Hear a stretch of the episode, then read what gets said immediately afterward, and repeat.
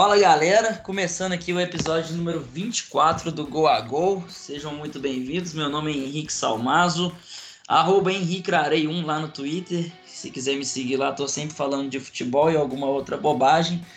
Nosso arroba lá no Twitter é arroba goagopod com demudo, segue a gente lá. A gente também tá sempre por lá comentando algum jogo, algum jogador, fazendo alguma piada sem graça e, e também postando, obviamente, os nossos episódios aqui semanalmente. É, confesso para vocês que tem sido difícil arrumar pauta, porque eu não sei se é impressão minha, mas sei lá, de uma semana para cá, de dez dias para cá, algo do tipo, tá acontecendo tanta coisa, cara, que sinceramente tá difícil de acompanhar. É, corona, coronavírus, nem preciso comentar, até vai ser uma pauta aqui. É, mas, enfim, Ronaldinho preso, o Cruzeiro demitiu o Adilson, depois recontratou o Adilson e ele nem ficou sabendo. E é dólar cinco reais, e é, e é a polêmica toda do, do, do Drauzio Varela lá no Fantástico, e, e o Bolsonaro fala que a eleição foi fraudada. Sinceramente, tá complicado é, acompanhar tanta notícia e, e, a gente que fica no Twitter parece que a gente fica numa obrigação de opinar tudo. Então, assim, às vezes eu queria só dar uma respirada, mas vamos lá. É, hoje é, a gente está gravando aqui no dia 12 de março, né? E o, o Bolsonaro está sendo submetido a, aos exames de, de coronavírus. O Igor falou que não, não, não deseja que ele, que ele se contamine, inclusive deseja que dê tudo de positivo para ele nesses dois dias. É isso, Igor?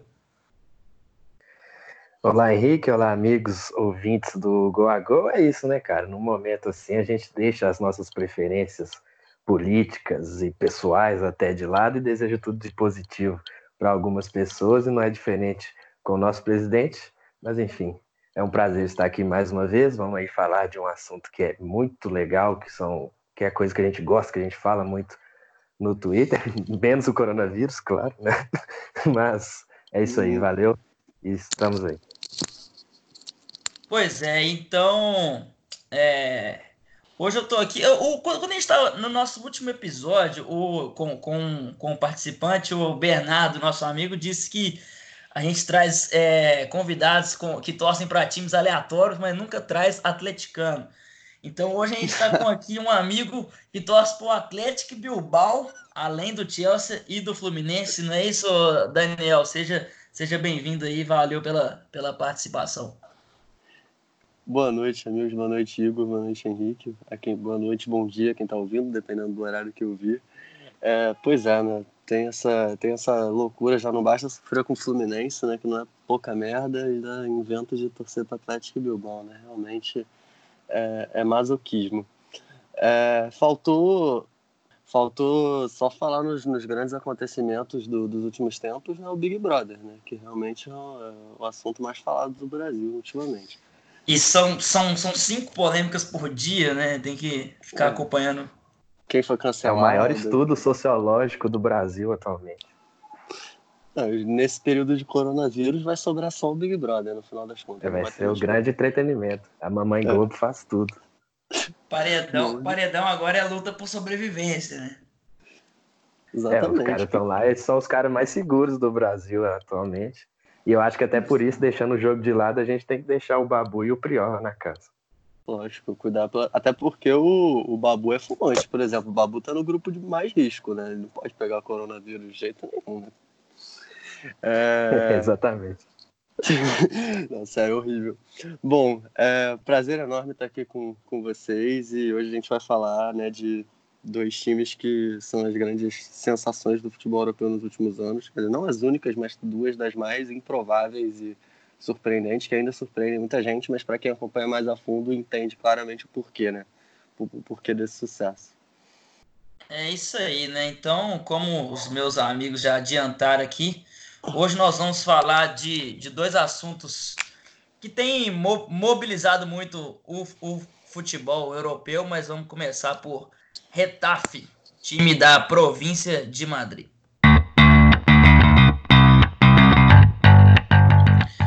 Pois é, o Retafe, time de Madrid, ele é dirigido pelo grande Bordalás, Pepe Bordalás, um dos melhores treinadores do futebol europeu. Ele chegou ao Retafe quando a equipe ainda estava na segunda divisão, né, em 2016. Então, na primeira temporada, aí ele conseguiu o acesso, né? E na sua primeira temporada na primeira divisão ele conseguiu o oitavo lugar. E em 18, 19, um quinto lugar. E agora, 19, 20, ele também está no quinto lugar com 27 rodadas. E um dos times mais legais de se ver jogar. Um time muito, muito, muito competitivo. Acho que, se for para resumir em um adjetivo, acho que é esse. E para falar melhor aqui, a gente trouxe o nosso amigo, né, o Gera Lobo é, arroba Gerinha Lobo, underline lá no Twitter. Ele deu uma palhinha aqui pra gente, mandou um áudio explicando o que, que ele acha dessa equipe, sobre Bordalás, sobre como a equipe joga, os pontos fortes do, do time, enfim. É, vamos dar uma escutada.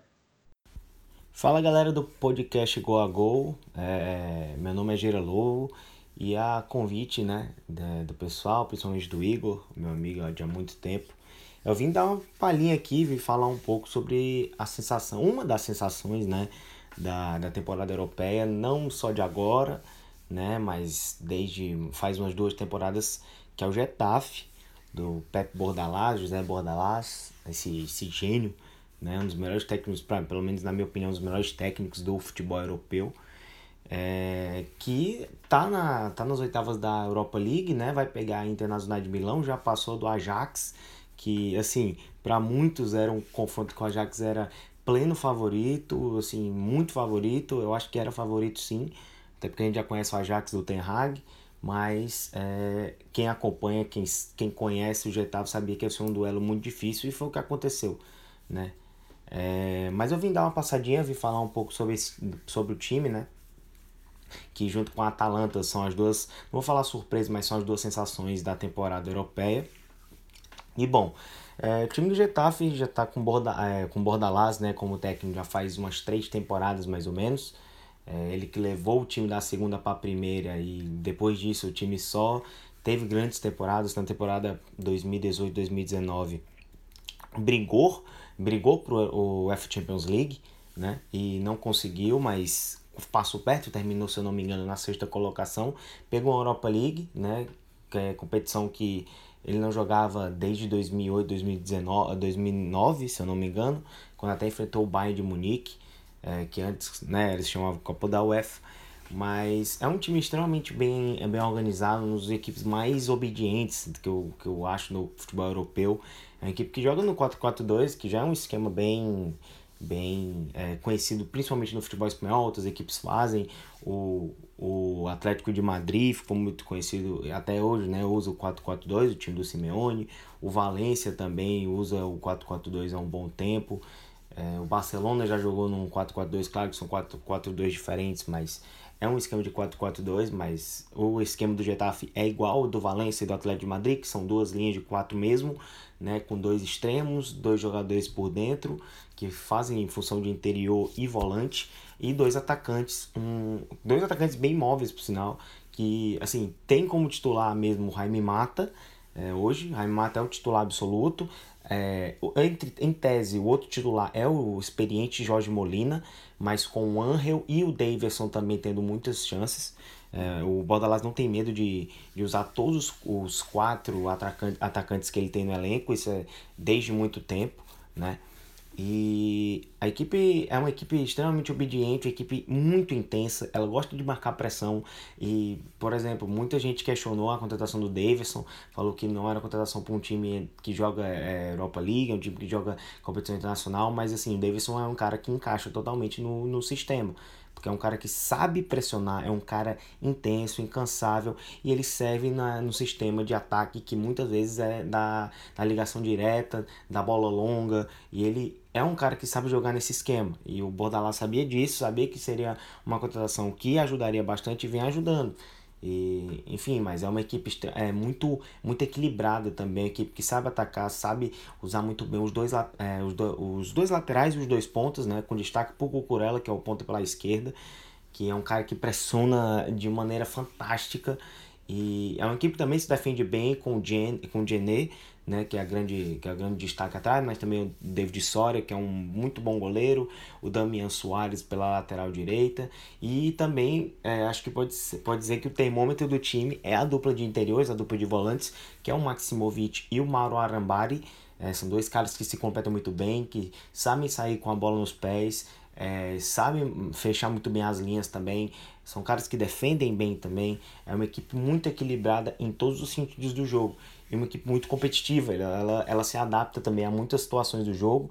Ela, ela também não tem medo de, é, em, algum, em alguns momentos do jogo, ficar trocando passes, achar um espaço, é, utilizar muito é, a amplitude dos seus, dos seus extremos, a velocidade, a profundidade. Ela não tem medo de usar isso. Mas na maioria do tempo, ela tenta o quê? Não é assim é um reativo mas também não é um reativo que, jo que joga com medo é, não é reativo que fica totalmente lá atrás não é uma equipe que quer roubar a bola rápido tenta ser o máximo objetivo possível roubou a bola é, no campo de ataque e já, e já aciona os, os, os, extremos, os atacantes, tentando buscar o gol. Não é equipe que fica rodando, rodando, rodando muito, muito nos passes. É uma equipe que quer é, ser o mais objetivo possível. Se for para dar a bola para o adversário, ela vai dar a bola.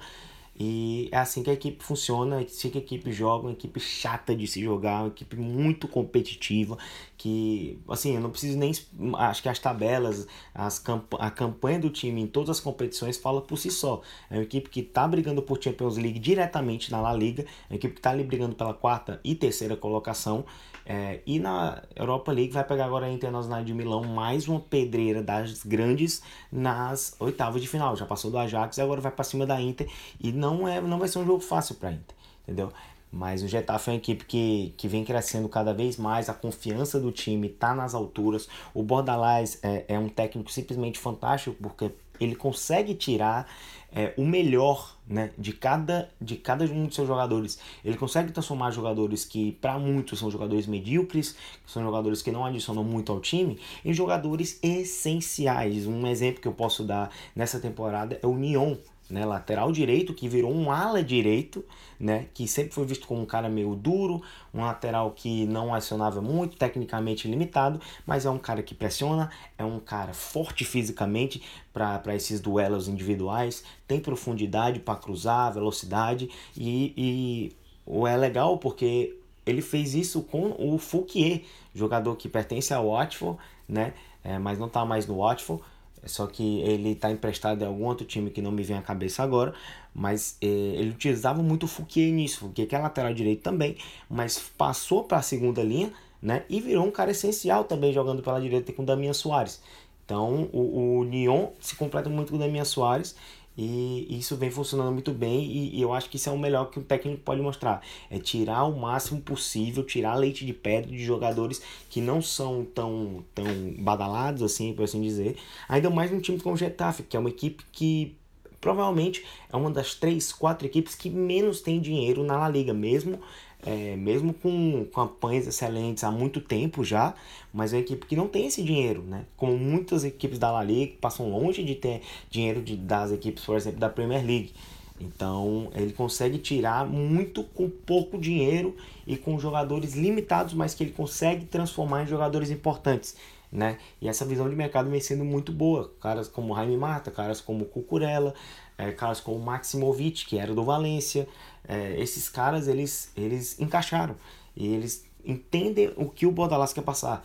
Então é uma equipe muito bem organizada e que vai dar, vai, que continua dando trabalho e vai continuar dando trabalho por muito tempo, muito tempo, com essa zaga muito forte, com essa dupla de volantes com Arambari e Maximovic muito boa, que se completam muito, os dois alas, Cucurella e Nyon, é, mas também tem o Kennedy, o brasileiro Kennedy, que também joga né, em alguns momentos fez até gol contra o Ajax na Europa League. E o quarteto de frente eu gosto de falar porque os quatro atacantes são imprescindíveis. Jaime Mata, sempre ajudando no ataque apoiado, criando, mas também finalizando, sendo o grande jogador ali tecnicamente, provavelmente o jogador mais técnico do time. Tendo o Jorge Molina, sua experiência, sabe fazer gols também. Davidson sua briga, sua, é, sua forma de pressionar, sua participação no jogo direto. É, e também o Angel Rodrigues, que é um artilheiro nato, é, é, provavelmente o maior, o maior o maior fazedor de gol do time, no sentido de ele é o cara que bota a bola para dentro, se chegar, ele vai marcar.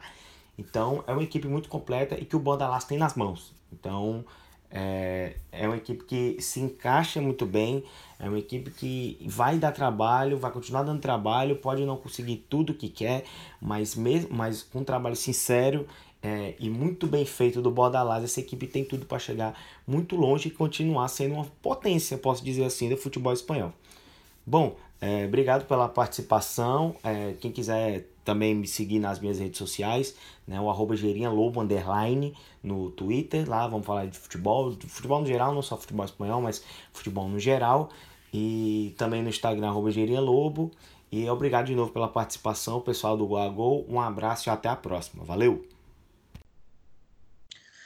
Então, agradecer demais aí o nosso amigo Gera Lobo. Valeu pela participação, pela, pela aula que nos deu aqui, né? Sabe de futebol espanhol como poucos. Valeu demais pelas palavras e o Retave atualmente, ele falou, né, do, dos, dos jogadores, hoje os dois maiores artilheiros, né, é o, é o Angel Rodrigues com 13 gols e o Mata com 11. É, antes de passar a bola para vocês, só dois comentários sobre o que ele falou, que eu acho muito interessante é que, primeiro, é, muito se fala que o, o Bordalás é uma, uma espécie de Simeone dos humildes, né? Um Simeone com um elenco pior, um Simeone com menos investimento.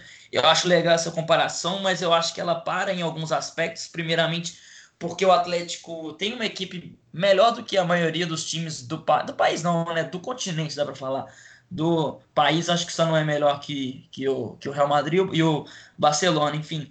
É, então acho que o Atlético ele sai mais para o jogo porque ele se vê obrigado a isso. Ele chega em casa contra equipes bem inferiores, ele tem que se, se impor, tem que sair para o jogo. Eu acho que o Retaf tem uma, um estilo mais específico de se jogar, tanto dentro de casa quanto fora. Então acho que essa é a grande diferença, mas acho que a comparação com o Simeone é boa, assim, ainda mais no no aspecto até mental, né? De, de competir até o final, de vibrar, de, de acreditar. Então, um time realmente muito legal de se ver jogar.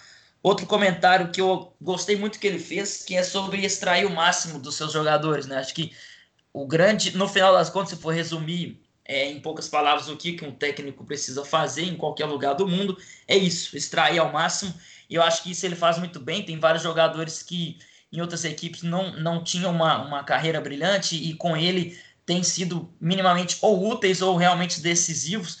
Então, num, num cenário que a gente se vê aqui, José, o grande José Mourinho, um dos maiores treinadores da história, é, cada vez mais se apoiando em discursos do tipo: o elenco do outro é bom, o time do outro é bom, mas o dele não é. Então, acabou de ser eliminado aqui pro, pro Leipzig e falou que tem vários jogadores da, do time reserva do, do Leipzig que jogariam no Tottenham, enfim, declarações infelizes, ainda que sejam verdade, acho que não é, mas ainda que fossem, é, é um discurso fraco, né, que você perde seu elenco, enfim, a gente vê no. no teve aquela. Só um parênteses, te, teve aquela.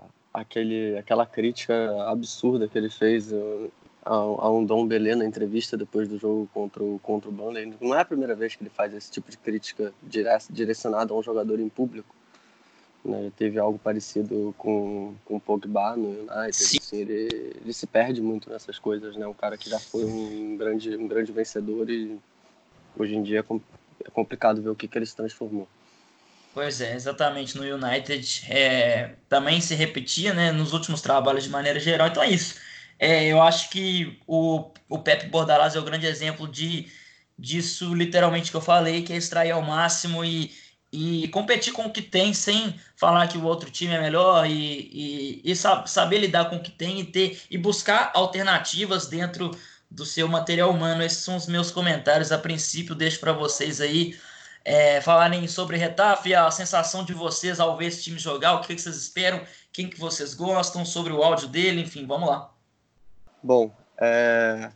cara, minha visão é que assim, casos como o do Retafe são casos assim bem raros, porque assim é bem comum assim, é difícil, são casos que exigem muito trabalho, mas assim, é relativamente comum você ver times que têm um orçamento baixo, que tem uma temporada, às vezes duas, acima da média, e depois, digamos assim, voltam ao seu normal, tipo, com muita rapidez.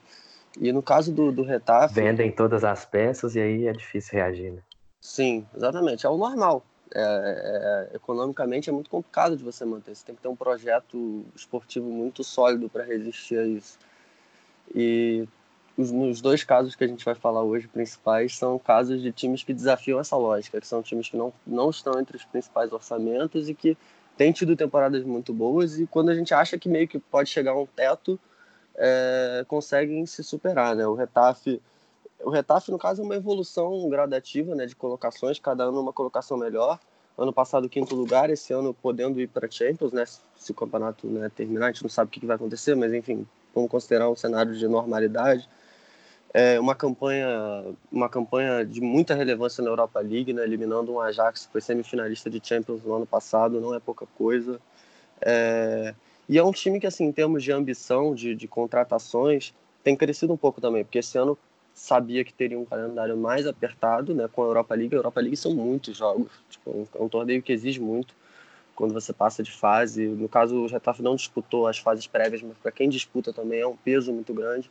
É, e, e, foi muito bem ao mercado, com jogadores como, como foi citado é, pelo Gera, o Cucurella, que é um jogador que eu gosto muito, que no Eibar jogou muito bem no ano passado.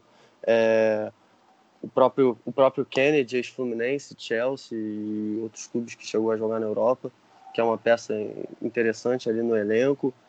Teve a contratação do Davidson agora, enfim, são, é um clube que está indo ao mercado e vai muito, vai muito dentro daquele perfil que encaixa na, na ideia de jogo do, do, do Bordalás, que é uma ideia muito específica e, e que tem dado muito resultado, né? É um, é um time que se sacrifica em campo como poucos. Então é, é bem fascinante ver, ver esse time jogar há muitos anos. Pois é, né, cara? Tipo, o Getafe, inclusive, por muito tempo, ele era o exemplo, assim, de quem queria subestimar é, a Liga Espanhola, o Messi, o Real Madrid, né? Tipo, ah, Messi fez, cinco gols, fez 50 gols na temporada, metade no Getafe. Eles sempre eram o primeiro time desse exemplo, e hoje a gente vê como o jogo virou, porque é, de fato, o time de meio de tabela, digamos, mais competitivo da, da Liga Espanhola, junto com o Sevilha. Está superando o Valência praticamente, apesar que o Valência estava na Liga dos Campeões. E o que mais me agrada nessa equipe é como que ele. É, é característico de vários times do futebol espanhol ao longo dos últimos anos, que é a utilização do 4-4-2, que foi algo que o Gera também falou no áudio, né? Ele citou Atlético de Madrid e Barcelona na primeira temporada do Valverde, mas os exemplos que eu mais gosto de usar é do Getafe e do Valência na, na, época do Marcelino, que junta também com o Villarreal, que foi o outro trabalho do Marcelino, porque esse 4-4-2 é típico espanhol, assim, o 4-4-2 é um esquema tradicionalmente inglês, mas acaba que na, na Espanha a gente viu uma versão muito boa dele, muito interessante de ver jogar e muito versátil principalmente, porque na segunda linha de quatro no meio campo, você não tem dois jogadores velocistas, dois atacantes, digamos, é justamente nessas duas peças, nesses dois jogadores de lado, entre aspas, do 4-4-2, cada time vai ter sua peculiaridade. Então você pode ter um jogador mais de velocidade por um lado e outro mais de armação por outro, para causar um equilíbrio maior na hora da criação e na hora do balanço defensivo também. Na época do Valência do Marcelino, por exemplo, a gente tinha o Gonçalo Guedes na esquerda muito incisivo e na direita já um Soler ou algum jogador de característica mais de cadência até para causar também a ultrapassagem do lateral. E no Getafe a gente vê muito disso também. São jogadores bem comprometidos com a ideia do Bordalás e que executam tudo que ele quer de forma bem competitiva e usando diferentes maneiras de jogo, seja velocidade, bola longa para centroavante alta. Agora o Davidson chegou e a contratação dele lá foi muito elogiada justamente por oferecer essa opção do jogo direto. Então é isso que a gente vê no Getafe. Tomara que continue né? Porque uma coisa que eu até ia comentar no nosso episódio sobre a Liga dos Campeões, que a gente nem sabe se vai ter mais, né? Porque parou, vai parar no mês oitavo, já já a gente vai falar disso. É que, na minha opinião, é, apesar do Atlético ter eliminado o Liverpool, mas são dois times do alto nível, então não entra muito nessa conta. Quando a gente vê o Valência tomando oito gols da Atalanta, a gente já já vai falar um pouco mais disso também a gente vê, para mim, um exemplo claro de que a Liga Espanhola caiu um pouco de nível. Acho que o Daniel, não sei se ele vai concordar comigo, pelo menos disso que eu vou falar agora, tipo, para quem viu a Liga Espanhola de 17, 18, que, porra, para mim aqui foi o melhor campeonato nacional que eu já vi na minha vida de pontos corridos. E não dá para achar normal o nível que está hoje. Porque o Sevilha, por exemplo, que já tem um elenco muito mais limitado, vários jogadores que nem se destacam tanto no time titular e está no G4 com certa tranquilidade e tal. Então, tomara que o Getafe seja o exemplo para que o futebol espanhol volte a ter o nível que tinha não há muito tempo, estou falando de dois, três anos atrás só. Então eu vejo dessa forma. É, eu compartilho um pouco, acho que realmente, assim, de maneira geral, principalmente os times, os times que têm maior poder de investimento fora Barcelona, Real Madrid Atlético, é, Valência, Sevilha. O Valência, Valência ano passado ainda estava muito bem, mas Sevilha, um que caiu muito. O Villarreal talvez tenha sido a queda mais absurda. Assim, o Villarreal é um clube que que Betis também. É, o Betis teve uma foi um projeto ali que, que entrou, entraram com muito dinheiro, com muita ambição mas, mas não se sustentou, né? No ano seguinte já foi ali pro meio da tabela. Esse ano ainda tiveram algumas contratações bem caras, mas é um time que também não se, é um clube que não se encontra. É, os projetos estão um pouco perdidos de certa forma, né? O próprio o próprio Atlético, que é um clube que é avaliado de uma maneira diferente pela, pela política diferente de, de, de transferências e tudo, é, andou investindo bastante em algumas janelas, trouxe jogadores caros é, trouxe jogadores importantes dentro da, do universo basco, como Igor Martinez, como Dani Garcia e Capa do Eibar. Esses dois vieram de graça, mas enfim, contratações importantes. E ainda não, não, não se encontrou no seu máximo. Chegou uma final de Copa agora, mas jogando um futebol ainda muito muito aquém da qualidade que tem, né? Tipo, no, no, no ano passado começou muito mal com o Berizzo lutando para não ser rebaixado. Segundo semestre com o Garitano deu uma arrumada, principalmente arrumou a defesa ali e, e, o time conseguiu uns resultados, subiu na tabela, quase foi para a Europa League. Mas eu concordo com o Igor, acho que assim, é, por um lado você está tendo mais equilíbrio, né? Você vê mais Barcelona e Real Madrid perdendo pontos, porque eu acho que esses dois caíram, caíram bastante de nível. Mas eu também acho que o, o pessoal do bloco assim do meio para cima, que é o pessoal que tenta incomodar, de maneira geral deu, deu uma caída assim em relação a dois, três anos atrás. É, esse equilíbrio às vezes acaba que é um equilíbrio nivelado por baixo, né? E a gente não gosta disso. Porque, pô, sério mesmo, 17, 18, para quem não lembra, foi a primeira temporada do, do Valverde no Barcelona, que o Barcelona foi campeão para variar e tal. Mas, pô, tipo, a Liga Espanhola geralmente privilegia a gente com jogos em horários diferentes quase sempre, a ponto que dá para você ver, dá para você ver quase todos os jogos da rodada. E eu assistia praticamente tudo porque era muito raro achar um time que você não queria, queria ver jogar tipo, até um levante da vida era muito interessante de ver naquela temporada e eu vi um pouco isso se perdendo nos últimos anos, mas Getafe, o Valência se perdeu um pouco nesses últimos meses, mas ainda tem material humano para se reerguer.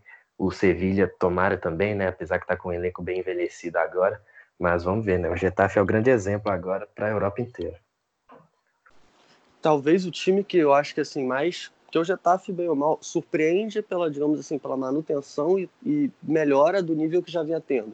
Que talvez, assim, eu, por exemplo, no início da temporada, eu duvidava que o Getafe conseguiria manter na Liga o desempenho que, que, que tinha, teve no, no ano passado, por exemplo. E está sendo até melhor.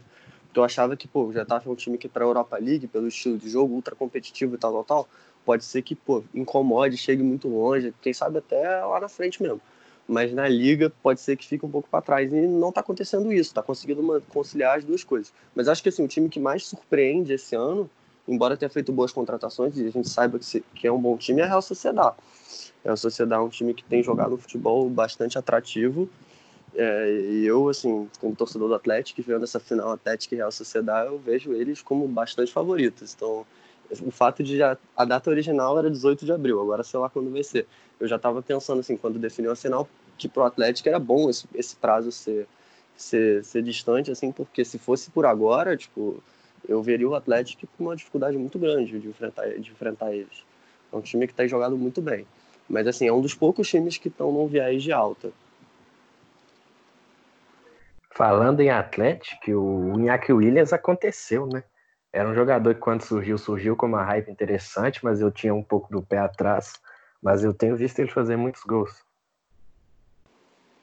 Ele evoluiu muito nesse aspecto, muito. Tipo, era notadamente a característica mais que ele mais precisava evoluir. É, era um jogador muito rápido, um driblador, um, um jogador muito bom de ter no time, mas que decepcionava nesse aspecto. E ele e ele hoje consegue contribuir muito, enfim, ajuda a criar situações, faz muitos gols, é um cara assim é, espetacular, um jogador espetacular, é, muito comprometido com o clube, é, tem contrato longo, enfim, é um, é, tô, tô, tô, realmente assim, acho que nem nos melhores cenários eu imaginava que ele fosse chegar a esse nível de importância para gente.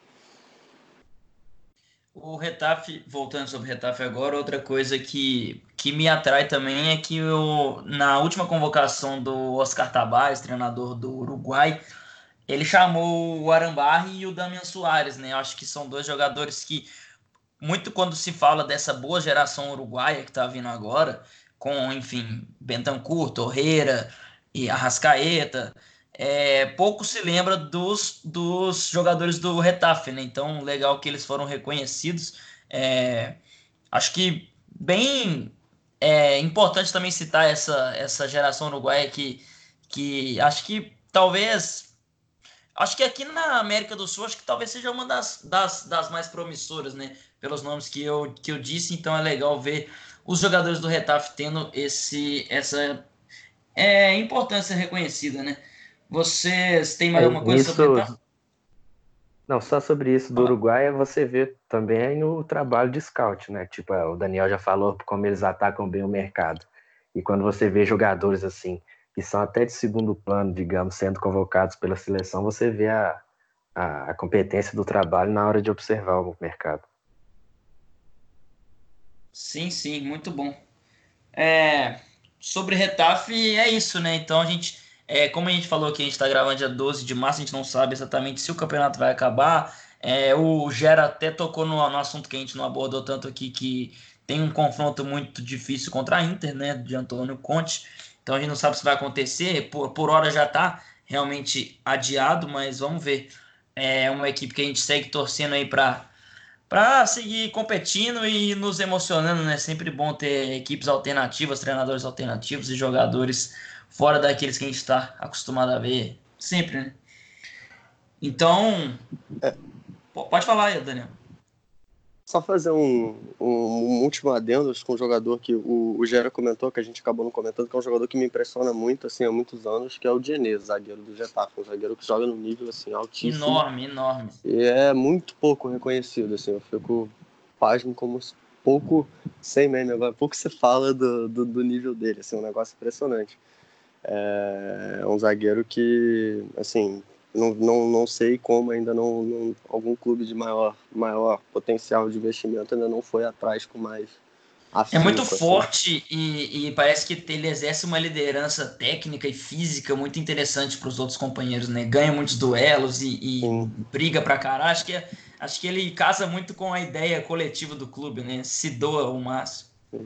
Não é um cara assim com uma altura tão absurda, mas, mas que, que fisicamente consegue se impor muito bem, tem uma técnica boa. É, é um time muito legal, é um time que você, você tem uma primeira impressão de que é um time físico 100%, é um time que vai brigar em todas as divididas e de fato briga, mas assim, é um time que quando tem a bola, como, como foi falado pelo Gera, é um time que sabe o que fazer. Não é um time que vai querer ter a bola 60% do tempo. Né? Tem, tem diferenças, muitas diferenças em relação à Atalanta, mas tem coisas em comum. É, por exemplo, um time que tenta pressionar o adversário quando está com a bola, tipo assim, é, é, um time que tenta deixar o adversário desconfortável o tempo inteiro e aproveita muito bem isso, né? Nos seus melhores dias, é, por exemplo, no jogo contra o Ajax, o Ajax não teve uma chance de, o primeiro jogo em, em, na Espanha, tá, o Ajax não teve uma chance de gol praticamente. Acho, não sei se foi zero finalizações, mas acho que foi zero finalizações certas ou algo assim. É, é, é bem impressionante, assim, é a grande prova de que cada um à sua maneira é, você pode ter a, a, eficiência, você pode atingir a eficiência e, e dominar completamente seu adversário. Legal demais. É, vamos para agora para outra sensação da Europa também, mudando de país. É, vamos falar da Atalanta de, do professor Giampiero Gasperini. Pois é, o Gasperini é, Tá, tá na Atalanta desde 2017, se eu não estou enganado, né? 2000 chegou a ficar em sétimo lugar na sua primeira temporada e na segunda teve a grande, a sua grande temporada, né? Que ficou em terceiro lugar e, e tá, tá jogando Champions agora e nessa temporada tá em quarto na 25 rodada. Lá na Itália a situação com o coronavírus está realmente muito grave. Eu acredito que não vai mais ter jogos, mas enfim, está em quarto lugar com não 25 rodadas, mas 25 jogos, porque tem time que tem 26, tem time que tem 27, tem time que tem 25. Tá bem bagunçado mesmo. E incríveis 70 gols. 70 gols em 25 rodadas, número absurdo. Chegou a fazer 7 contra o Torino em Turim. Chegou a fazer 7 contra o Lecce, se eu não estou enganado. Chegou a fazer 5 a 0 no Milan. É, engrossou muito contra a Juventus. Empatou com a Inter em Milão. Isso tudo que eu estou lembrando aqui agora. E teve seu grande feito, que foi não só se classificar para as oitavas da Champions, como eliminar a, a, a, o Valência, que a gente falou alguma coisa mais cedo, e enfim, é, para quem não acompanha tanto o futebol italiano e principalmente a Atalanta, é legal falar que não foi uma exceção esses dois jogos, fazendo quatro gols na ida quatro gols na volta. Como eu disse aqui, é a Atalanta tem 70 gols em 25 jogos, já goleou vários clubes, inclusive clubes tradicionais e clubes com certa importância. Então, é legal falar isso que é, o que a Atalanta fez não é tão novo assim. É novo porque, claro, o time nunca tinha chegado em Champions League, mas em termos de rotina, não é tão novo o clube simplesmente atropelar o seu adversário, fazer quatro gols, fazer quatro gols fora de casa. Então, o time que realmente nos emociona muito. É, o artilheiro da equipe é Joseph Ilitic, que um abraço meu amigo Caio Nascimento, um, um fã de, do Ilitic há muito tempo, inclusive, sempre falou do Ilitic. Acho que se fosse um jogador um pouco mais novo, ia ter muita, muita mídia, muito clube maior querendo ele. Acho que ele já tem 31, 32 anos, se não estou enganado. 20 gols na, na temporada e o Luiz Muriel com 14 também foi uma contratação muito interessante da Atalanta. Então, é isso, né? Passo a bola para vocês aí. Atalanta, uma das grandes sensações do futebol europeu e vou confessar para vocês, gosto muito do clube, gosto muito principalmente do treinador, mas acho que nem eu esperava a Atalanta numas quartas de Champions e bem, né? Com autoridade. O que, que vocês acham? Bom, é, é, realmente é outro clube assim que faz um trabalho impressionante, com um estilo completamente diferente do Getafe, mas atingindo uma subida de, de patamar assim mais ou menos similar, né? São trajetórias muito parecidas de evolução. É, a trajetória desse ano da Champions é um negócio impressionante, porque a Atalanta começou muito mal, é, assim, com, com muita dificuldade na competição, tomou goleadas, assim, a, a, a, gente que, que gosta, que acompanha, eu também sou um grande entusiasta desse time, é, fiquei bem chateado, que parecia que pô, não, ia, não só não ia passar, como não ia nem passar perto, mas acabou que teve uma reação incrível que contou um pouco com a sorte, né? Porque os dois adversários dela pela segunda vaga no grupo, que foram o Shakhtar e o Dinamo Zagreb, empataram entre si os dois jogos. A Atalanta começou com três derrotas e no segundo turno do grupo fez sete pontos, empatou com o City, ganhou dos seus dois adversários diretos, contou com os outros resultados acontecendo e, e conseguiu chegar né? na sua primeira participação de, de Champions League. No ano anterior no anterior não, no, dois anos atrás já tinha jogado Europa League e ido bem, é, chegando na, passando da fase de grupos, acabou dando um pouco de azar no sorteio, pegou o Borussia e perdeu, mas o que está acontecendo nesse ano realmente é uma, é uma evolução constante, aí volto naquilo que eu falei, para times assim, ter um ano acima da média, assim, acontece às vezes, a gente vê acontecer muito, mas você manter uma sequência, assim, é muito complicado. E a Atalanta perdeu vários jogadores ao longo desses anos, mas sempre soube conseguir, conseguir se reconstruir. Passa muito, obviamente, pelo trabalho do Gasperini, que é um negócio assim fenomenal. É, o único goleiro que não tomou gol da Atalanta na Champions até agora foi o Kyle Walker, né? Lateral que jogou no gol aqueles 10, 15 minutos finais do jogo contra o City no San Siro. E Atalanta, o que me surpreende nessa temporada é que a gente vê, eu acho, um pouco do, do Papo Gomes, que era o principal jogador disparado dos últimos anos, é, perdendo um pouco de protagonismo, até por questão de idade e coisas do tipo, mas o time não sentindo, pelo contrário, até crescendo.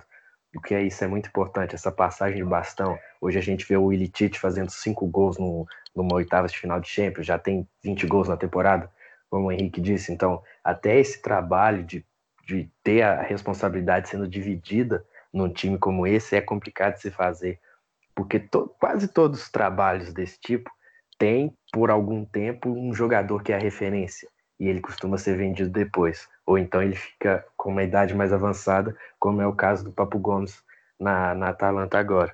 E aí a gente vê o, como que o Gasperini é feliz nas suas decisões, nas suas contratações e nas suas disposições táticas em campo, com, com um time com Zapata e Muriel também fazendo gol a rodo. E como o Henrique disse, já são 70 gols em 25 jogos no campeonato italiano. É absurdo isso.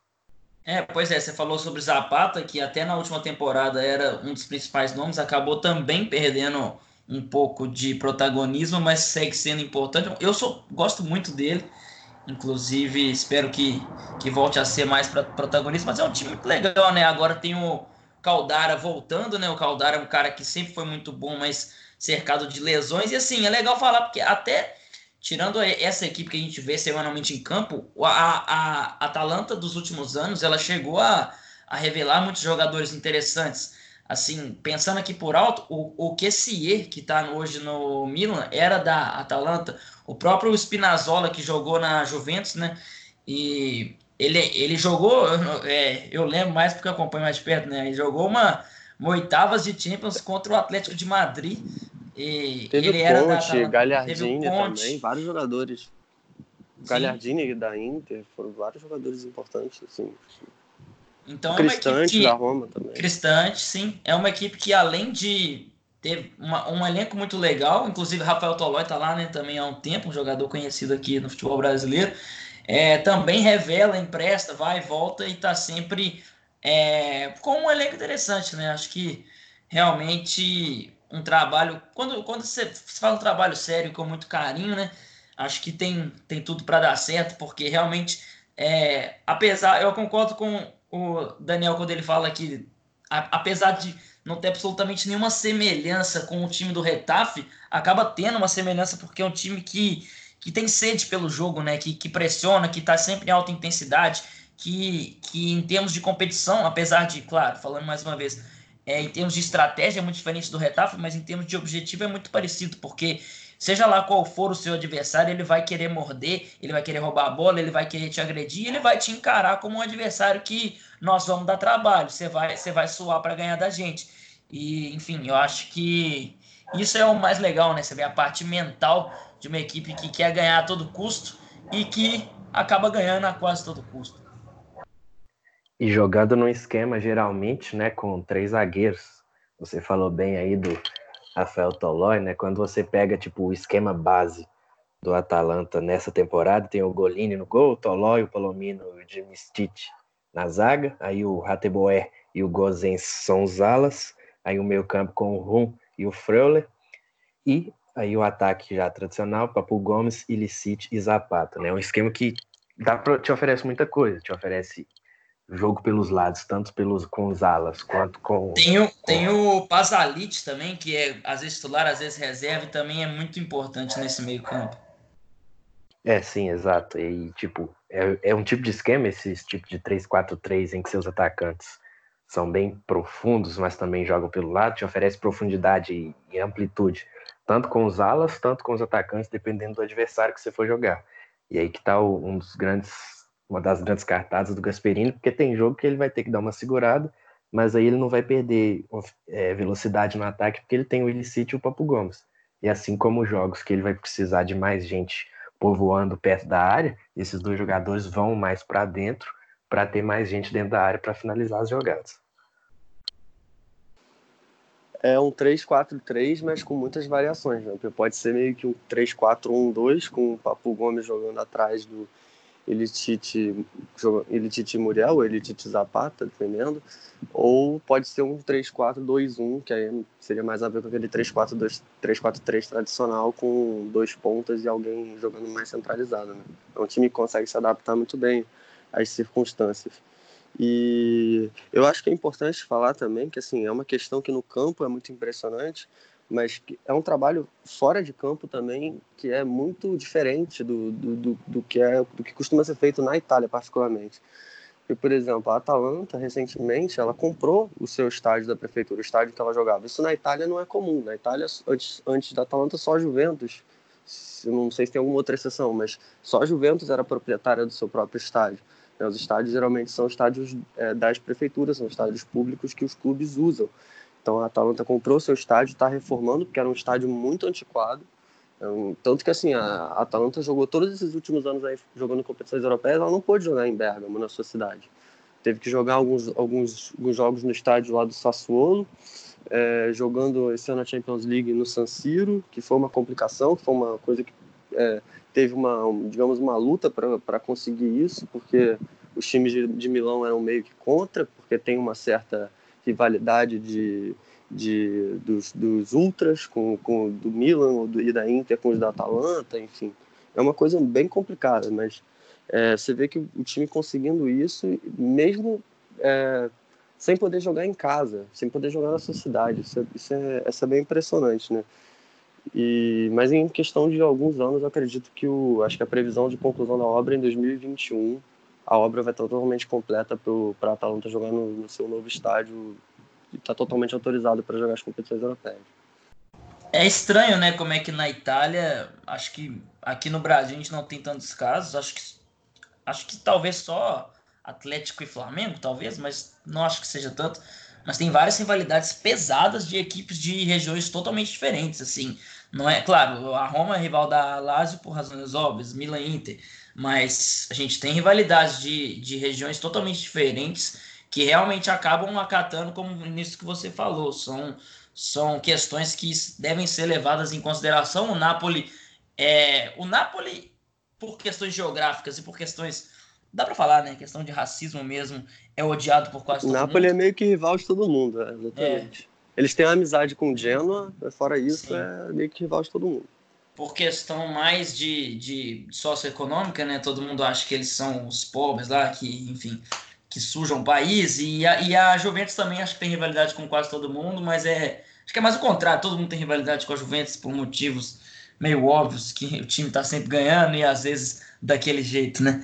Mas é, sobre a Atalanta, e já entrando em questão de Itália, né? Sobre a questão do, do campeonato mesmo, a gente já falou, estamos gravando aqui no dia 12, não sabemos exatamente o que vai acontecer. Eu acredito que é, a Itália. A, a, Itália não, né? A questão da Série A. A Série A gosta de passar vergonha, né? É, e com a questão do coronavírus não tem sido diferente. A Itália, a Série A que fez uma campanha contra o racismo recentemente, que foi um macaco se transformando num ser humano uma coisa totalmente lamentável, que é como se fosse os, os macacos também tem que ser tratado como gente, alguma coisa do tipo. Totalmente lamentável. Então a Série A gosta como de passar. Xingar de macaco não é ofensivo. Essa é a ideia que a campanha quis passar, sabe? Tipo assim, vocês estão ofendendo os macacos, sabe? Tipo, é, não ofendendo as pessoas. Essa é incrível, né? Um negócio assim surreal, para dizer o mínimo. Não essa é a minha opinião, tá? Pelo amor de Deus. Tô falando que é a, a, a, mensagem que a campanha quis passar pareceu ser essa, sabe? Completa desconexão da realidade. Pois é, isso num país que. Talvez o país que mais tem casos de, de racismo aí, e inclusive tem aumentando cada vez mais, é um exemplo muito ruim, né? Se a principal entidade está, está jogando a favor da, do racismo, do preconceito e dos, é, e da intolerância, quem é que vai lutar contra, né? Então, a posição da, da Série A, já entrando na questão mais de coronavírus aqui também, né, que a gente não tem tanta certeza, mas eu queria jogar para vocês, porque a, a Série A lidou muito mal, tá lidando muito mal com isso, né, porque teve jogo que foi cancelado de última hora, que ia ter público, passou a não ter, que ia ser com portão fechado, aí no mesmo dia falou que não, não ia ter mais, então, completo desrespeito para. Desculpa se eu estou falando um português muito claro aqui, mas para uma, uma entidade que está cansada de passar vergonha e está passando vergonha na questão do coronavírus. Então, o que, que, vocês acham aí? Vocês acham que, que, vai, que vai acabar mal, que vai acabar bem? Eu, eu acho que a solução que eles vão tomar vai ser a pior possível. Estão falando em ter playoff, eu não, não duvido de ter uma porcalheira dessa, mas vamos ver, né? Já não, já não lidou muito bem. Eu acho que é, não sei, não sei o que eu acho. Eu acho que deveria acabar o campeonato como tá e, enfim, ver questão de confronto direto, não sei. Eu acho assim, é, é muito complicado porque quando eu acho que ninguém na Europa estava preparado para o surto da maneira que aconteceu, porque a coisa estava muito isolada lá na Ásia, principalmente na China, e ninguém na Europa considerou a possibilidade de, de um surto desse nível. E a questão da Itália foi uma coisa muito infeliz, porque foram de um dia para outro, assim. Eu lembro, foi sábado de carnaval que eu abri assim, as notícias e vi que o jogo da Inter, daquela rodada, tinha sido cancelado por causa de coronavírus. Eu não entendi nada, porque a Itália não tinha visto assim, praticamente nada sobre coronavírus na Itália. E aconteceu né, que foi um surto localizado ali numa região que que rapidamente se expandiu fora de controle e não foi detectado pelas autoridades. Então, eu acho assim que até que as autoridades, assim, governo, etc, tentaram tomar medidas rígidas quando perceberam que a situação tinha saído de controle, mas a liga é, demorou, eu acho, a entender o tamanho da situação. E não só demorou a entender o tamanho da situação, como na hora de tomar as medidas não foi segura nas medidas que tomou, porque por um momento, ah, os jogos vão ser com portões fechados, ah, os jogos só vão acontecer nas regiões que estão fora da área de contágio. Cara, aconteceu uma bizarrice, por exemplo, no jogo que a gente citou que a Atalanta ganhou do Lecce de 7 a 2, foi, foi semana passada, se não me falha a memória. Lecce é uma cidade que fica no sul, bem no sul da Itália, que está fora da, da, área com os principais é, focos de contágio. Mas a Atalanta, a Atalanta é de Bergamo. Bergamo é a cidade mais afetada pelo coronavírus na Itália. E esse jogo aconteceu com torcida visitante. Então, assim, é uma falta de critério total. Nossa, que burrice. É, o jogo aconteceu. Assim, aí teve o jogo Juventus e Milan, que quer dizer, não teve, né? Mas ia ter esse jogo, que até a véspera ele estava marcado. É, por um momento ele ia ser realizado com torcida da Juventus, mas não ia poder ter gente da Lombardia, do Vêneto e da Emília-Romagna, que são, eram as três principais regiões afetadas, sendo que a região da, da, onde fica Turim, que é a Piemonte, fica do lado de todas essas regiões, assim, uma bizarrice completa. Depois definiram que ia ser portões fechados. Aí na véspera do jogo, para fechar a cagada com chave de ouro, adiaram, enfim. Uma completa desconexão, um, completo desrespeito e, e desentendimento da, da realidade. O resultado hoje, a Itália toda está sob quarentena, uma situação absolutamente terrível que dá até arrepio de pensar. Né? A gente torce para que nada disso aconteça nessa proporção aqui. É, saindo um pouco da Itália, falando de um modo geral, acabou que nem, ninguém soube lidar muito bem com a situação. Talvez só os Estados Unidos, sei lá, que suspendeu a NBA de uma hora para outra a partir do momento que teve uma suspeita lá. Mas, por exemplo, hoje a gente está gravando no dia 12, novamente, uma quinta-feira, teve jogo de Europa League com portões fechados. É, horas, horas depois, o Arteta, treinador do Arsenal, testou positivo para o coronavírus. É, e, por exemplo, o jogo do Basel, contra o Frankfurt foi na Alemanha e estava acordado que o jogo de volta também seria na Alemanha. Ou seja, tipo, não vejo sentido nenhum em continuar as competições com um desequilíbrio técnico tão grande, velho. Não, não vejo sentido mesmo. A Premier League não ia parar, agora vai ser obrigada a parar, ainda não anunciou oficialmente, mas vai ser obrigada a parar por causa da situação do Arteta. E os jogos da Premier League teriam torcida, inclusive, nesse final de semana, pelo menos.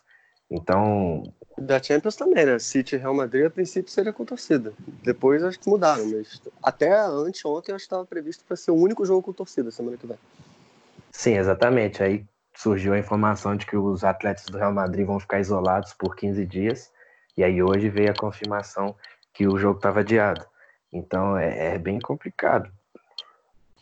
É, e assim, é complicado pensar num, numa solução, né? Porque a gente está falando de uma situação que a Champions, que é o grande campeonato é, entre clubes, é o, é o, grande campeonato do, do futebol mundial, e a gente não tem nem classificados, porque a gente tem, tem jogo de ida, mas não tem jogo de volta. Voltando sobre Itália, que o, que o Daniel estava falando sobre Juventus e Milan, era um jogo de Copa que já teve a ida, aí não teve a volta ainda. Então, assim, como é que fica a situação? E, e mais uma vez, é, foi subestimado é, o tempo todo essa questão. Ah, vai, vai, vai dar, não, vai ser só portão fechado. E precisou se instaurar o caos de maneira completa para se tomar uma medida. E agora a gente vê várias medidas de maneira bem.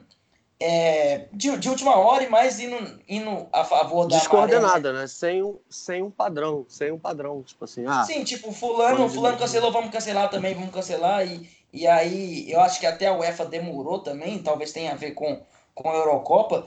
É, eu, se eu não estou enganado, eu vi alguma coisa que a Eurocopa ia ser adiada, mas eu não estou muito certo disso. A equipe falou que vai ser adiada para 2021. Então, é, é complicado demais, porque aí é, talvez essa seja Parece uma que vai ter um congresso na terça-feira que vem. Vai ter um congresso só na terça-feira que vem. Até lá tudo pode acontecer, mas não, vai ter um congresso tem, na terça-feira que vem. Champions da UEFA para determinar tudo o que vai ser feito em relação a esse final de temporada. Então, uma completa loucura. A gente espera que, pelo menos, se isso se estabilize, né? Que, que, que seja mais. É... Porque, assim, em questão de taxa de, de mortalidade, apesar de que cresceu muito de, de um tempo para cá, não é algo que é realmente desesperador, mas realmente a questão do de, de se eu acho que eu, eu, até conversei isso com o Daniel em off, é, questão de ser inverno lá é algo que ajuda, ajuda no sentido ruim, né, a se propagar com mais facilidade, coisa que aqui na América do Sul eu acho que não vai acontecer tanto, espero, né? Mas então talvez esperar também o tempo passar e, e as temperaturas subirem, é, eu acho que talvez seja uma solução. Espero que, que isso seja mais realmente de momento, porque em termos de propagação está muito alto, mas espero que em termos de controle consiga mi minimizar e, e, e, ter algum tipo de controle realmente, né?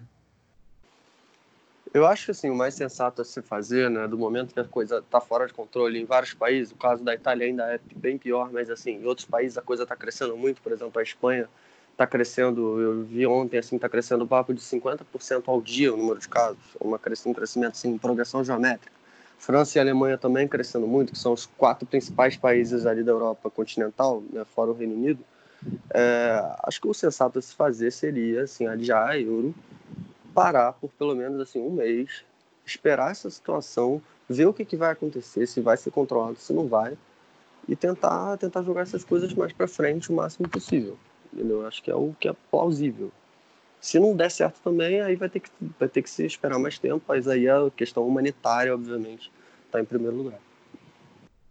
É, exatamente, né? Porque inicialmente as competições estão paralisadas até a virada do mês, né? Até início de abril, é, a Liga Espanhola anunciou que está parado por duas jornadas, não anunciou tempo específico, disse duas jornadas mas tá tudo batendo ali no final do mês. Aí vê o que, que aconteceu.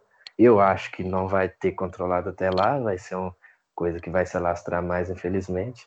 E aí a gente vai vendo, mas hoje não dá para falar nada de soluções. Pois é, então é, a gente espera realmente que tenha algum tipo de controle, algum tipo de. E que, assim, é, que a questão humanitária, obviamente, esteja à frente, mas que também o esporte que a gente tanto ama, né? Que, que o futebol tem algum fim aí, né? Que a gente consiga, pelo menos a Champions League, é, levar para frente, enfim, e ver o que consegue fazer nos, nos campeonatos nacionais. Apesar de que, como eu falei, lá na Itália eu espero. É, eu acho que pela, pelo nível de concentração, eu acho que é muito difícil ter jogo, e ainda que tenha, eu espero a pior decisão possível da Série A, da Lega Série A, que gosta de passar vergonha diariamente. É, eu vou agradecer demais aqui o Daniel, nosso amigo aqui de muito tempo, né? papo legal demais, um cara que sabe muito de futebol, principalmente dessas equipes é, é, de segundo, terceiro escalão, né? Por ser um torcedor do Atlético, então tá sempre ligado ali na Liga Espanhola, times de Europa League, enfim. Daniel, obrigadão pela, pela participação. É, os portões estão sempre abertos aqui para você voltar. Aqui o portão está aberto. É, aqui tem, né? Aqui pode entrar, né? É, inclusive, pós-coronavírus, iremos ao Rio de Janeiro novamente. Se tudo der certo. Tomara que seja o quanto antes. É, e quem sabe, quando for possível, também retribuir aí a, a visita de volta aí também. Bom, gente, prazer enorme. É muito bom poder falar de, de, de duas equipes que eu gosto muito de jogar, de, de ver jogar. E na questão da, da Atalanta, a questão de Bergamo que eu comentei, acho que só fazer um adendo final, assim, por Bergamo ser a cidade mais afetada, no meio disso tudo, é, deve ser uma situação tão terrível, porque assim, a Atalanta está vivendo seu maior momento na história, assim, tipo, nunca passou perto disso, e as pessoas no meio dessa calamidade, assim, vocês, eu vi um tweet da Atalanta falando assim para as pessoas não se não irem às praças assim comemorar para respeitar a questão da quarentena, mas você vê uma questão assim muito triste que mexe assim muito comigo no meio de tanta, no meio de um momento tão incrível assim do time. É, mas enfim, gente, muito obrigado pela, pela oportunidade, um prazer enorme. Fico à disposição para outras possibilidades. Então, valeu demais. É, espero que, só último comentário sobre o coronavírus, espero que o Metallica não cancele a sua vinda para a América do Sul, principalmente para o Brasil, principalmente para Minas Gerais, para o Mineirão. Nunca tinham vindo para cá, comprei essa merda desse ingresso em agosto. Então, pelo amor de Deus, Metallica, vocês estão vocês estão veinho, mas vocês conseguem um jatinho é, particular aí, vocês ficam sem conversar com ninguém, fica sem espirrar, sei lá, mas pelo amor de Deus, não deixe de vir. O show já é numa puta de uma segunda-feira, cara. Mas vamos lá, vamos pra dica.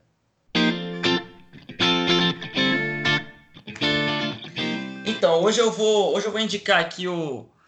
É, vou, vou, começar indicando um, um, álbum que ainda não saiu, né? Já, já falando algumas vezes aqui, hoje é dia 12. Amanhã é dia 13 e vai sair o novo álbum do Jonga. Então já vou indicar aqui, não escutei ainda, mas é óbvio que vai ficar do caralho. Já são três anos seguidos lançando três álbuns foda. Eu acho incrível como é que ele consegue gravar discos numa frequência tão grande, né? Porque, enfim, ele tem uma agenda muito lotada. Aqui em BH ele toca direto e Brasil afora também. Então, é, isso tudo alinhado a um processo criativo de letra, de produção, a gente sabe que não é fácil. Então teve álbum em 2017, teve 2018, teve 2019 e tem no dia 13 agora. Todos foram no dia 13 de março, não, não sei exatamente o motivo. Mas ó, talvez tenha algum motivo que é fã é pode me explicar. É, mas 13 do 3, por que sempre isso? É, é uma sexta-feira é, 13, né? Loucura isso. Mas vamos lá. É, amanhã já tô indo pro trabalho escutando. Com certeza vai ficar foda. O Jong é um cara que representa muito toda a luta aí contra o racismo e contra contra a repressão Aliás, policial e repressão. Pode falar. Se o Bolsonaro for diagnosticado com coronavírus numa sexta-feira 13, vai ser o maior plot twist da história recente do universo, né? Vamos... Bolsonaro que falou que o coronavírus era exagero, que era fanta... fantasia, foi esse o termo que ele usou, né? Se ele for diagnosticado, não que seja, não que a gente esteja realmente torcendo para isso, mas seria merecido, né? Para quem subestimou. Não, eu não torço não, para deixar claro. Eu sou uma pessoa 100% humanista, eu tento, acima de tudo, separar essas coisas. Embora, não vou dizer que não mereça, mas assim, não vou me dar o trabalho de torcer. Aí, aí acho que já é um pouco demais. Pois é, e então vai lá, primeira dica dada, mas eu vou indicar aqui agora um livro, né? Meninos em Fúria, que é do Marcelo Rubens Paiva. Provavelmente vocês já ouviram falar do livro dele, Feliz Ano Velho, que é um grande clássico acho que é o principal clássico dele, um grande jornalista que eu acompanho há muito tempo. É, ele, inclusive, é, anda de cadeira de rodas há muitos anos, ficou paraplégico. Ele até fala no, no livro sobre essa questão do, do acidente que ele sofreu quando ainda era jovem. Então, é o livro Meninos em Fúria. Ele fala, eu não, não, não consigo falar que é uma biografia, mas ele fala sobre a história do Clemente Nascimento, que é que foi o guitarra, que é o grande líder do Inocentes, uma grande, uma grande banda de rock, de punk rock de São Paulo, e ele alia tudo isso à questão da ditadura militar da época, então ele conversa muito esses dois temas, né? De movimento punk contra a ditadura, enfim, lutar sempre contra isso. Uma leitura fácil, e como o Marcelo Rubens Paiva, ele era um cara engajado com isso, então ele, ele como autor ali, ele escreve de maneira de quem via os shows, de quem via o movimento e não um cara distante do acontecimento. Então, um livro bem legal, curto até, acho que tem menos de 200 páginas, mas um livro que, que tem uma linguagem fácil, tem, tem palavrão, é bem, é bem tranquilo de se ler, é um livro que eu gostei pra caralho e é, é isso. Então, fico com essas dicas aí, fico com vocês aí, Igor e Daniel. Bom, eu reforço a dica no álbum do Jog, também já estou ansioso para escutar amanhã e conversar com a galera sobre. E meu outro, minha outra dica é um conteúdo em inglês de novo.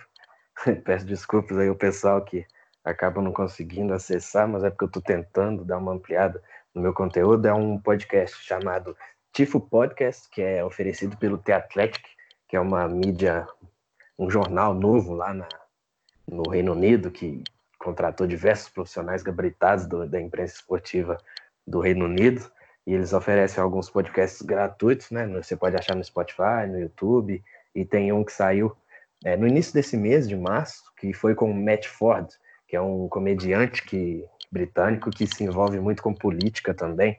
E aí eles, torcedor do Nottingham Forest, e aí ele bateu um papo lá sobre futebol, comédia e política, e como que esses temas às vezes se ligam uns aos outros, principalmente política e futebol, né? Um, um tópico que eles tocam lá que eu interessante é sobre como parece às vezes que lá no, no Reino Unido, principalmente, uma distância, uma, um assunto distante da gente, mas parece que lá os políticos estão meio ficando mais longe do futebol, essa questão da expressão popular, e eles meio que concluem que os políticos do mainstream têm uma mentalidade e estão longe do, do povo, que é, que é o grande que é, o, que é a grande questão do futebol, que é um esporte popular. Então, recomendo lá vocês escutarem, os links vão estar aqui na descrição. Bom, é... Aí pra fechar, a minha dica, infelizmente também vai ser em inglês, peço desculpa.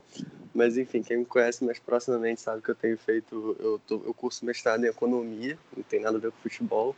E enfim, esses últimos tempos eu tenho estudado muito e tal. É, e não tenho tido tempo para ler muita coisa, mas eu vou deixar como recomendação aqui que, que foi o último livro que eu li, que é sobre futebol, que é um livro muito, muito legal, que chama Masters of Modern Soccer, é, que enfim seria Mestres do Futebol Moderno, traduzido. É um, uma série de entrevistas longas, né? Entrevistas, enfim, é, mais passadas para texto, contando um pouco a historinha de cada jogador, com alguns personagens, assim, bem aleatórios do, do futebol, como entre os entrevistados tem o Pulisic, que joga hoje no Chelsea, tem o Ticharito, o, o Neuer, tem o Xabi Alonso, e, e, cada um contando mais ou menos a sua perspectiva sobre o futebol. Enfim, é uma, é uma é um livro bem é, você lê muito rápido assim para quem quem lê inglês assim, eu recomendo muito é, eu gostei muito de ler é, é do Grant Wall que é um repórter americano que fala sobre futebol enfim, vou pedir para colocarem também na, na descrição um livro que eu recomendo bastante para quem gosta de futebol. Então a gente fica assim, né? Episódio hoje sem o Luiz, que não pôde estar aqui por alguns problemas técnicos, mas semana que vem a gente está de volta. Coronavírus. Coronavírus, né? Mas semana que vem a gente está de volta. É, espero que vocês tenham gostado aí. Indica para o seu amigo, sua amiga, seu pai, sua mãe, seu cachorro porque nós estamos aqui semanalmente, sempre, quase sempre com algum convidado, algum assunto legal. É, a gente espera que a gente tenha conteúdo, né? Porque eu falei meio brincando, mas realmente está complicado de ter, porque a gente tinha ideia de falar sobre Champions League semana que vem. Vamos ver se vai ter como, o que, que a gente vai conseguir falar. Mas, enfim, ainda que não dê, a gente arruma alguma pauta como essa aqui agora, que é que são, são duas equipes que a gente já estava querendo falar aqui. Então a gente sempre vai estar. Tá, a gente também aceita a dica aí de que vocês querem escutar, quem vocês querem ver aqui que estamos aqui com uma frequência maior aqui agora. Valeu, até semana que vem, brigadão, até a próxima.